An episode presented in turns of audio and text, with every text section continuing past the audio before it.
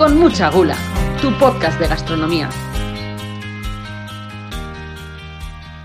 Hola, hola gourmets. Bienvenidos a un nuevo programa de Con mucha gula. Bueno, hemos estado un poco descansando y de vacaciones, como espero que hayáis estado todos vosotros.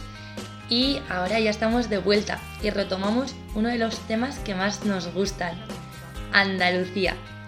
Ya hemos hablado de gazpacho, hemos hablado de el aceite y ahora nos queda otro de los temas más punteros en Andalucía a la par que desconocidos, el vino.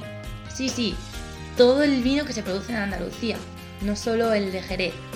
Y para ello contamos con la inmejorable compañía de José Antonio Gómez, sumiller del restaurante El Lago, con una estrella Michelin. Bienvenido, José. Muy buenas, ¿qué tal? Vamos a ver qué sale de aquí, de la, entrevista sobre, sobre los vinos de Andalucía. A ver qué os puedo contar yo.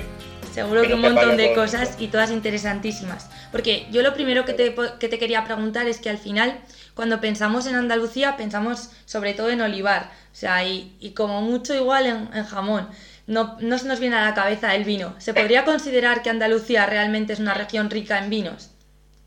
Sí, desde luego que sí. Sobre todo estos últimos 20, 30 años atrás hacia el día de hoy ha ido creciendo de una manera impresionante, impresionante. Obviamente piensa en Andalucía, en los vinos de Jerez, Montilla Moriles, pero también tenemos cositas muy chulas en la zona de Málaga, en el condado de Huelva, e incluso en la zona de Granada, ¿vale?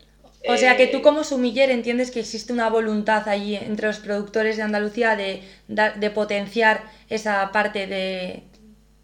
Por supuesto, por supuesto que sí. Además, ya te digo que es que los viñedos eh, crecen inexorablemente. es una, por lo menos hablo, hablo, yo digo en Málaga, hablo de la zona de aquí. Empezamos obviamente con ronda, ¿vale? eh, todo empezó a subir y desde hace unos 10 años hacia adelante ha sido impresionante la cantidad de, de productores de vino que, que, se han ido uniendo a, a la, bueno, a, a, este crecimiento eh, en Málaga. Sobre todo tenemos la Saquía, tenemos Ronda, eh, que es básicamente todo zona montañosa, pero que salen unos vinazos bastante, bastante chulos y que han llegado a ganar grandes premios ya en, en España. De eso... Y en parte de Europa también. De eso quería hablar también, porque al final sí que es verdad que si hablamos sobre vinos en Andalucía nos vamos inevitablemente a, a Jerez, ¿no? Como, si fuese, como la joya de, de, la corona en cuanto a vino en Andalucía. ¿Qué otras denominaciones de origen o qué otras regiones productoras de vino existen en Andalucía? Bueno, obviamente, eh, Jerez, que es Jerez, como en todo el mundo. Tenemos la, la denominación de origen Sierras de Málaga, ¿vale? Tenemos también Condado de Huelva, ¿vale? Que es eh, básicamente de las más antiguas. De hecho, el primer vino, ¿vale? Sobre el siglo XIV, el primer vino que se bebió en América Español fue de, del Condado de Huelva, ¿vale? Entonces es algo muy curioso. Eh, luego hablaremos de ello, luego hablaremos de ello, sí, sí. Así que, bueno, también tenemos Montilla Moriles, obviamente, también muchísima tradición. Eh, podríamos irnos también un poquito a la sierra, menos un poco también porque Jaén eh, se centra más en la zona, zona del aceite y demás, uh -huh. eh, pero tenemos algo también en Sierra de Cazorla, en Bailén, ¿vale? Donde tiene el origen, uh -huh. en bastante chulas, en Granada, obviamente, con Cerro de las Monjas, que hacen muy buenos vinos. Eh, es que realmente hay vino, vino, vino bueno en toda, toda, toda. En toda Andalucía. Bueno, vamos sí, a. Cada uno tiene lo suyo, pero bueno, sí, sí, sí. sí ahí, ahí quería entrar yo, ahí quería entrar yo, que al final cada, cada zona, cada provincia andaluza no es muy diferente, eh, aunque, a, aunque a priori no lo parezca, y entiendo que, que, eso también se notará en los vinos. Entonces vamos a empezar por, por Jerez. ¿Qué particularidades tiene el vino que sale de Jerez? Bueno, sobre todo, sobre todo también la esta crianza oxidativa que hace. Eso es muy muy de Jerez, básicamente. Lo da el sistema de criadera y solera. ¿En qué consiste el sistema de criaderas y solera? Eh, básicamente se, bueno, se hace una, una primera fermentación, se eleva el vino a unos 10, 11 grados, ¿vale? Y ya a partir de ahí eh, intentamos encabezar, en vez de hacer una, una fermentación natural, hacemos un encabezamiento. Esto lleva el vino a unos 15 grados de alcohol, 15, 15,5, y a partir de ahí ya se decide qué se va a hacer con ese vino, porque el vino de Jerez tenemos oloroso, amontillado, tenemos fino, tenemos palo cortado, que es súper raro, es un vino muy, muy, muy, muy especial, tenemos, eh, que ya te digo, dependiendo, por ejemplo, si es manzanilla y fino, se deja básicamente a esta graduación alcohólica, ¿vale? Bajo velo de flor, que son, que se tratan de los sedimentos que va creando el vino durante la fermentación, se posan en la parte superior de la barrica, la barrica siempre llena hacia tres, cuartos más o menos, y esto, son, esto es básicamente lo que le da estas características a este vino, ¿vale? No llega a oxidarse como hacemos en el sistema de crianza oxidativa, sino que siempre están resguardados por ese velo de flor y, y vinos súper, súper chulos, muy, muy chulos, muy buenos. ¿En qué sentido? Súper chulos, en plan, ¿qué característica, tanto yo que sé, olfativa, gustativa, eh, notas tú cuando en estos vinos tan, tan interesantes? Eh, sobre todo yo le saco muchísimo eh, frutos secos, es decir, por ejemplo, puedes olerte un vino de almendra, eh, una madera muy bien integrada, incluso te puede dar toques de miel, es que ya te digo, son vinos súper especiales, también cuando los llevas a la boca son vinos que te pueden resultar un poco, eh, si no has probado nunca este tipo de vinos, dices, hostia, esto está mal, porque es así, porque le pasa a muchísima gente, pero no Yo es he de, he de confesar que a mí me pasó la primera vez que probé un vino. Claro, son muy peculiares, son vinos muy peculiares, pero sin embargo no dejan de ser de los vinos más vendidos en el mundo y de los que eh, más se venden fuera de España. Son vinos que funcionan muy bien, sobre todo con, el, con el, la clientela extranjera, son vinos frescos que los beben más o menos a 8 o 7 grados, que son súper frescos para, por ejemplo, el verano. Esta temporada que lo lleva a la boca y le sacan mil matices diferentes. Ya después, si quieres algo un poquito más complejo, obviamente nos iríamos ya a un oloroso, un amontillado. Y háblame, háblame del palo cortado, que has dicho que, que es súper interesante, súper especial. El palo cortado básicamente es un vino que se queda entre el oloroso y el amontillado, ¿vale? es un vino, sí, es, así, realmente, es un vino que se mete en una bota y dependiendo de las características organolépticas que tenga y demás, eh, llega un momento en el que el capataz o el, el, enólogo o bueno, la persona que se encarga de este tipo de, tradición en la bodega, eh, decide que ese vino va a ir para un palo cortado. Que los palos cortados normalmente son los vinos eh, que más graduación alcohólica tiene, ¿vale? Son, para cortados son vinos que se pueden dejar 25 años, 30 años, 20 eh, años, o sea, son vinos que se dejan en crianza y ya cuando te acuerdes los saca, como el que dice. De alguna manera, de alguna manera, no es así. Sí, pero, sí, sí. Pero es verdad, sí, son vinos muy, muy, muy especiales y son vinos muy, muy buenos, ¿vale? Porque realmente tiene en nariz, te puede dar perfectamente a, a un a un amontillado, alguien y en boca totalmente oloroso. A otra cosa, a confundir. Es que es así. Qué bueno, qué bueno. A ver, y me has dicho que tú eres de Málaga, entonces vamos a... vamos a, sin menospreciar esos vinos de Jerez, buenísimos por supuesto, hablar de Málaga. ¿Qué sacáis de allí de bueno? A ver. Buah. Vale, mira, aquí sobre todo jugamos un poco con nuestra tradición, ¿vale? Y nuestra tradición es eh, a ver, obviamente están los vinos de Málaga Virgen, los típicos estos vinos puros, súper dulces, que te bebes dos copas y ya estás... y hay que ir a echar la siesta ya. Exactamente, ya te vas a echar la siesta. Eso era antes, ¿vale? Ahora hemos, eh, hemos mirado hacia adelante, nos hemos expandido un poquito más, ahora utilizamos mucha moscata en la Alejandría, que es una uva que se utiliza mucho aquí en Málaga. Tenemos nuestra propia uva originaria de aquí, que es la Romé, es muy parecida a una, una Pinot Noir, ¿vale? Una, una piel muy fina, bastante ácida, eh, la cual se le saca mucho fruto rojo fresco. Eh, nosotros nos centramos más o menos en este tipo de, de uvas, ¿vale? Siempre intentamos meter dentro de lo que cabe alguna uva dentro de los cupas que hacemos. Es, decir, hay vinos en ronda, por ejemplo, eh, en bodega Doña Felisa que no la tienen, que te digo yo, o Cortijo Aguilares, que juegan mucho con la Syrah eh, y la Merlot. Pero sí que hay muchísimas bodegas, eh, como, o por ejemplo en la Sartía tenemos viñedos verticales que sí juegan mucho con la Romé, ¿vale? Y con la Pedro Ximénez y con la Moscatel de Alejandría. Aquí jugamos mucho con uvas de la zona, sí que es verdad que tenemos exportaciones de uvas de fuera, obviamente, ¿vale? Eh, las trajimos aquí como la Syrah, la Cabernet Sauvignon, tenemos Merlot, Claro, porque al final también allí en, en, Málaga también hay un terreno bastante especial para, para cultivar ese tipo de, uva. Terreno y clima. El clima, lo, el clima de Málaga básicamente es lo mejor, porque tenemos un clima que es seco, o sea, es caluroso, perdón, pero muy húmedo. Es decir, nosotros tenemos humedad durante todo el año, claro. ¿vale? Por la, por la cercanía que tenemos al mar. Entonces, eh, la uva siempre va a tener esa densidad media de, humedad en sí, siempre va a ir creciendo. Lo que pasa que, eh, por ejemplo, este año, con toda la sequía que ha habido y demás, sí que es verdad que nos ha costado un poco más sacar la uva. Pero eh, en cuanto a eso, los vinos de Málaga tienen que ser sí o sí, por narices, bueno. No, a ver, que no lo digo yo, lo dice la climatología, el terreno de pizarra que tenemos, algo de albariza es que lo que pasa es, claro, llevamos realmente haciendo esto 20 años, 25 años haciendo eh, buenos vinos. O sea, no llevamos 200, 300 o 400 años.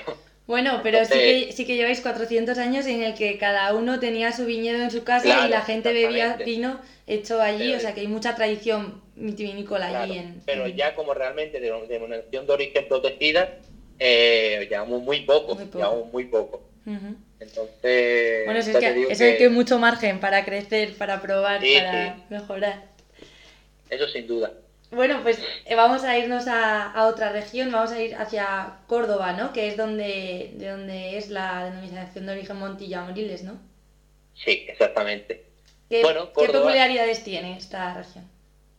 Bueno, mira, básicamente Córdoba se ha distinguido siempre por el vino Pedro Chiménez dulce. ¿Vale? El 95% de los viñedos de Córdoba son Pedro Ximénez. Ahí no hay donde, donde rebuscar mucho más. hay, algo de, hay algo también de palomino fino, eh, si no me equivoco, pero el 95% son Pedro Ximénez. Son vinos que realmente eh, se hace eh, bueno, se hace el embero, se empieza ¿Qué es eso? ¿Qué es eso? Explica, explícanos, explícanos estas, estos palabras técnicos como si fuésemos aquí. Vale, bueno, eh, básicamente es eh, cuando empieza a crecer la uva, ¿vale? Nosotros hacemos, empezamos la temporada, la uva empieza a crecer, o más bien la flor, de la flor sale la uva. Eh, y bueno, una vez que ya la uva se ha madurado suficiente y se ha dejado bastante tiempo para que retenga esos azúcares, lo que se hace en Montilla Moriles básicamente para sacar este tipo de vino tan bueno, tan codiciado en el resto del mundo, es eh, ponerlas a la a se llama, ¿vale? Que eso es básicamente ponerla bajo el sol a que se seque, eh, básicamente eh, a que se pacifiquen, es eso, no es otra cosa. Y se van, se van dando la vuelta cada dos o tres días hasta que la uva llega a un punto de, de sequedad y un punto de, de reproducción de azúcar y, de tanta azúcar acumulada que una vez que, lo pasamos, que empezamos ya todo el proceso de vinificación tipo estrujar la uva y demás, va a salir como una especie de jarabe del mosto.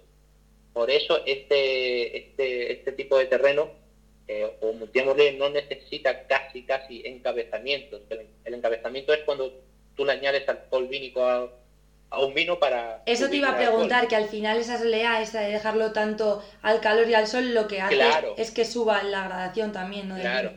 Todo ese tipo de, clima, el terreno de más de Morir no necesita que haga, ningún tipo de encabezamiento, a no ser que quiera sacar un vino mucho más alcohólico, obviamente, pero de normal un vino de Montilla puede llegar perfectamente a 16-17 grados sin ningún tipo de problema. Bueno. Solamente proceso fermentación natural y listo. Claro, que en zonas más frías es más complicado de, sacar. Exactamente, por eso. eso son las cualidades más especiales que tiene este tipo de vino. Y en la, en la cata, este Pedro, este Pedro Jiménez o el Palomino Fino, ¿a qué sabe? Buah, eso es una pasada. Eh, básicamente tiene muchísimo, eh, para empezar, te puede dar incluso caramelo, te puede dar frutos secos, garrapiñado, te puede dar, eh, que hay incluso miel, ¿vale? Miel de, miel de caña, te puede dar incluso, eh, tiene muchísimos matices, todo lo que sea, a mí incluso me dio una vez un, uno que probé un toque ahumado buenísimo, que es que olía el vino, digo, tío, esto está ahumado, parece que le has metido... Humo directamente ahí en la... Exactamente. Madre eh, mía, dan ganas de probarlos, ¿eh? Solamente con la descripción que haces, dan ganas de abrir una botella y ponerse aquí a probar todos los vinos de Andalucía. y una región de las que has mencionado que me llama mucho la atención porque no, no había escuchado vinos así, eh, no sé, no, no, no sonaba eh, que esa fuese una zona productora de vino, ha sido Granada. ¿Qué sale de Granada? Granada, Granada está muy bien, ¿vale? Eh, un momentillo, Granada es una zona que básicamente eh, no tiene tanta producción de vino como tenemos en Málaga, ¿vale? O Málaga, Cádiz eh, o Montilla Moriles. Sí. Pero tiene bodegas muy, muy buenas. Tiene bodegas Calvente que hace vinos súper, súper, súper chulos también. Tenemos Cerro de las Monjas, que también se ha hecho cosas muy, muy, muy, muy guays. Pero... ¿Con algún tipo de uva autóctona así como en Málaga? ¿O ¿Una uva dices? Sí, si, en, si, hay, si esas bodegas ah, de Granada trabajan con algún tipo de uva autóctona. La, la vitiriega, por ejemplo.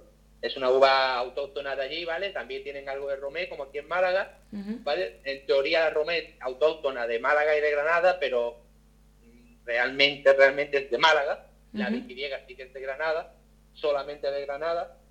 Entonces, claro, eh, bueno, simplemente eso, son vinos que eh, si lo haces bien, que trabajan súper, súper bien ellos, también el tema de la madera, puede utilizar mucho roble americano eh, para suavizar un poco los caminos del vino y demás.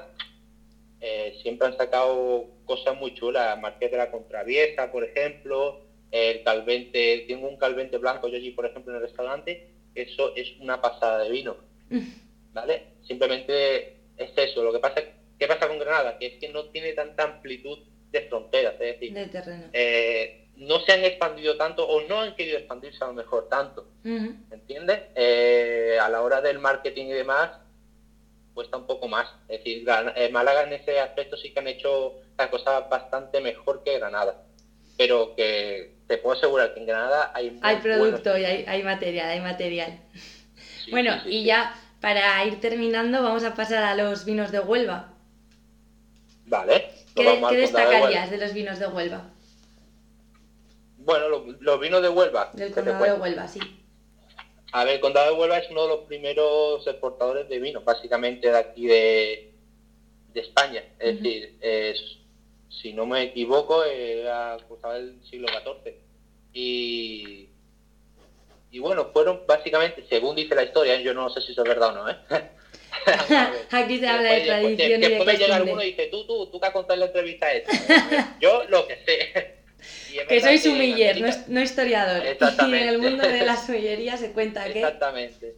Son cositas que yo voy sacando de cada libro que voy leyendo y bueno, es interesante saber algo así. Compartir, eso es.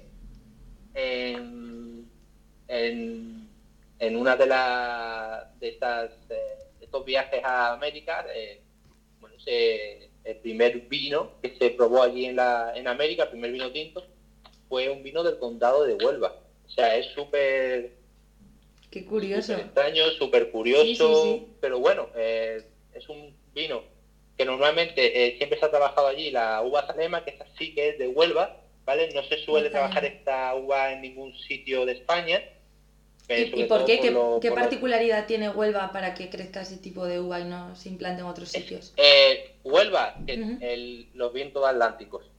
Ese terreno que tiene y el eh, ese, ese, como digo, ese poniente atlántico que tiene hace que, esta uva saque unos vinos bastante peculiares, ¿vale? Bastante chulo, ¿vale? Es una... Tenemos también, obviamente, la Gualistán, tenemos algo de Postcateta de Alejandría, pero la Salema es la que más se cultiva allí, hace vino bastante chulo, ¿vale? Y uno de los que se dedican a ello, si no me equivoco, es Bodegas Andrade, ¿vale? Son que es una de las bodegas más, más, ilustres que hay allí. Desde luego. ¿Y a qué, a qué sabe un vino de Huelva? Bueno, es un vino que tiene bastante mineralidad, la verdad, las cosas como son. Viene, son, son viento, de viento del Atlántico lo que tiene. Eh, un suelo un poquito calcario también, te diría yo. Y es básicamente casi igual que, que, en Cádiz, ¿vale? Para que tú lo entiendas. Sí. Solo que en Huelva eh, sí que es verdad que hace, hace un poquitín más de galón, no tiene tanta afluencia de viento y, se hacen, pues, la uva lo que hace son, se vuelven más untuosas, ¿vale?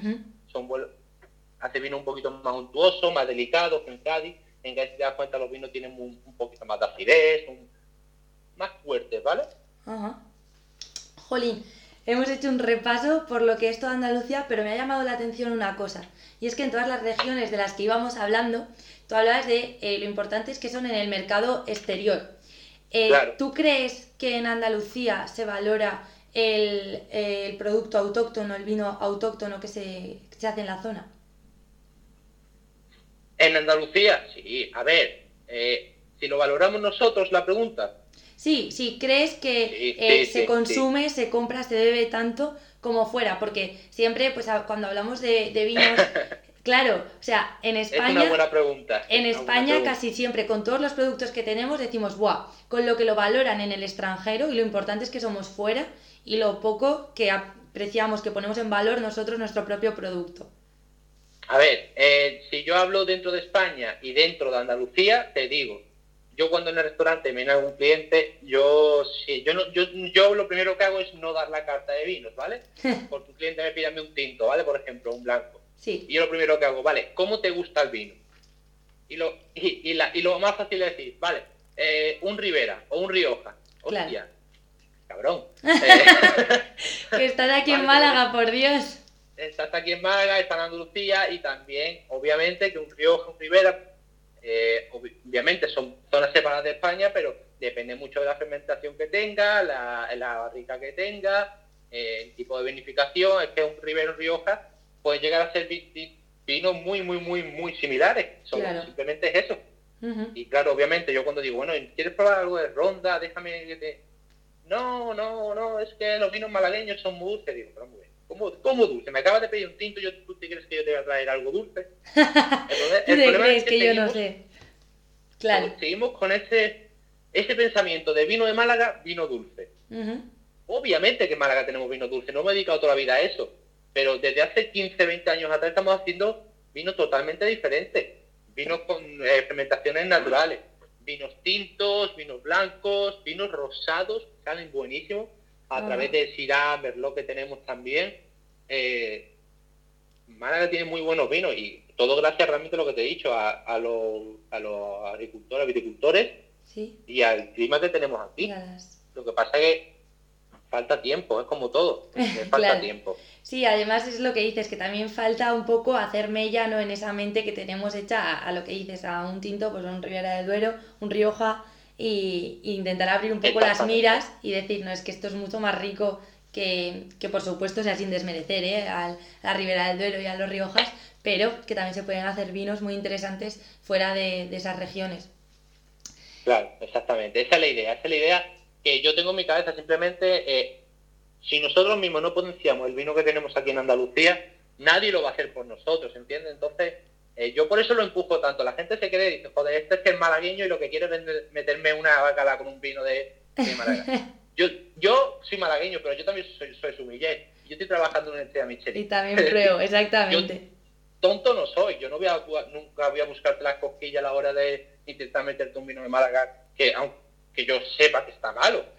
Es decir, yo quiero que tú disfrutes de la experiencia y por eso cuando me piden, por ejemplo, eh, un maridaje, yo tengo tres maridajes, uno internacional, uno nacional y uno local. Y aún así que el local es el más barato, yo siempre recomiendo el local.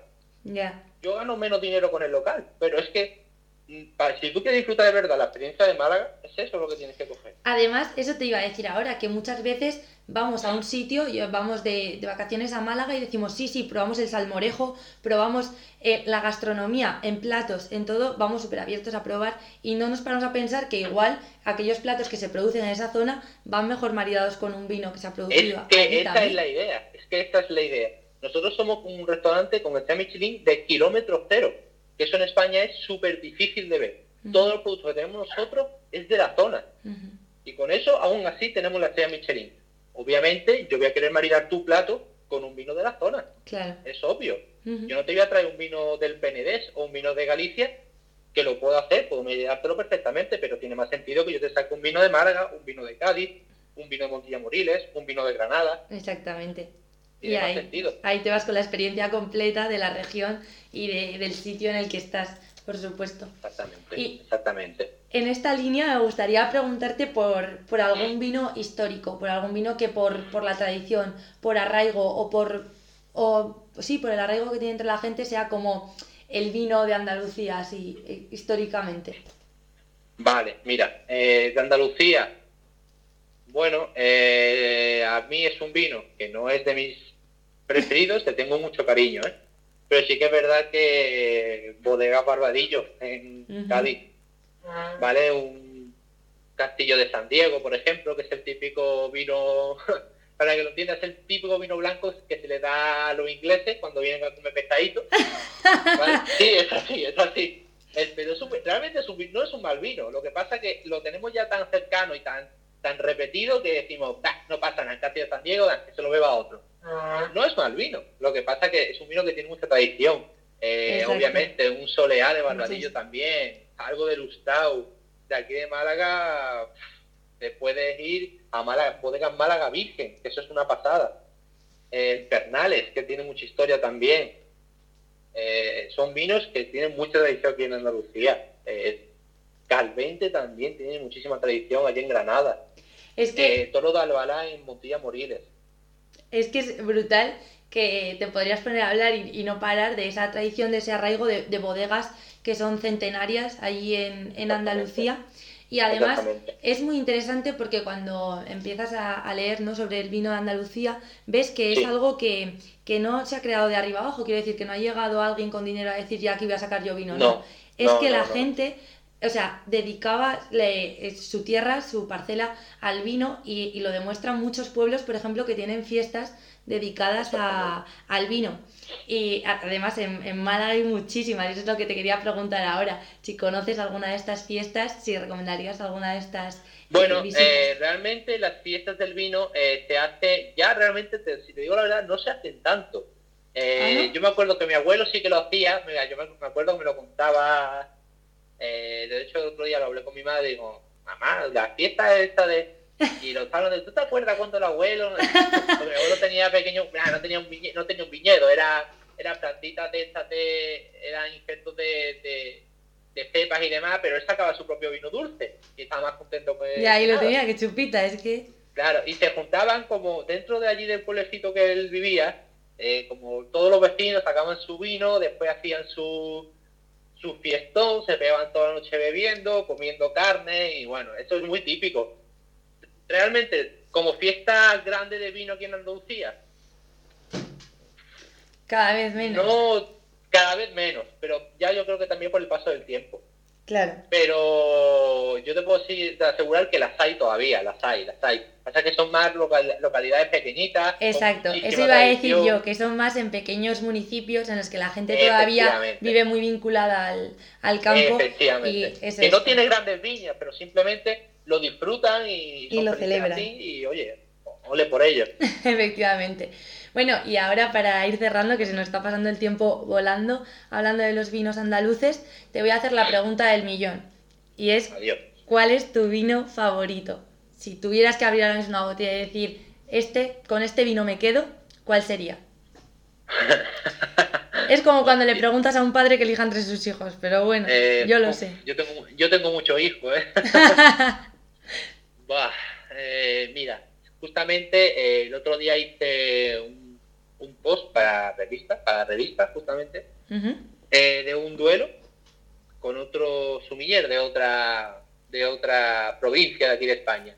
Y el vino que puse fue un vino de, de bodega Doña Felisa en Ronda, ¿vale? De la zona de Chinchilla. Es un doble 12, ¿vale? Eh, es un vino que para mí es una pasada. En calidad-precio creo que eh, para lo que es es demasiado barato. no, pero es re- es real, eh, ha sido durante en 2014, si no me equivoco, 2016, mejor Cabernet del mundo, ¿vale? Eh, o sea, una pasada. Eh, son simplemente, y es un vino que tampoco es una pasada de reserva, ni son 15 meses de barrica en roble francés, un añito de reposo en botella, un vino súper equilibrado, que tiene muchísimas frutas, al toque ahumado, mucho toque balsámico también, tiene una menta por ahí perdida que, que, es que te, descoloca totalmente nada más que lo llevas a la nariz, al sistema eh, olfativo. Yo creo que eh, de todo lo que he probado, yo siempre me quedo con mi doble 12, eh, hay que decirlo. Pero bueno, todavía me queda mucho vino que probar. esperemos, esperemos que haya mucho... y te queden muchos años ahí, como se humillen. Exactamente, por eso, por eso. Entonces, de momento con esto. Bueno, pues nosotros con ese consejo y con la idea de probar un montón de vinos más, nos quedamos. Muchísimas gracias, José, por estar con nosotros. Hoy aquí ha sido un placer escucharte hablar. Ya te digo, se nos han pasado los 30 minutos como nada. Es un mundo interesantísimo y del que tendremos que descubrir más cosas sin duda. Así que nos guardamos tu contacto hoy. Muchísimas gracias, es un placer teneros por aquí. Muchas gracias. otra vez. Gracias. gracias.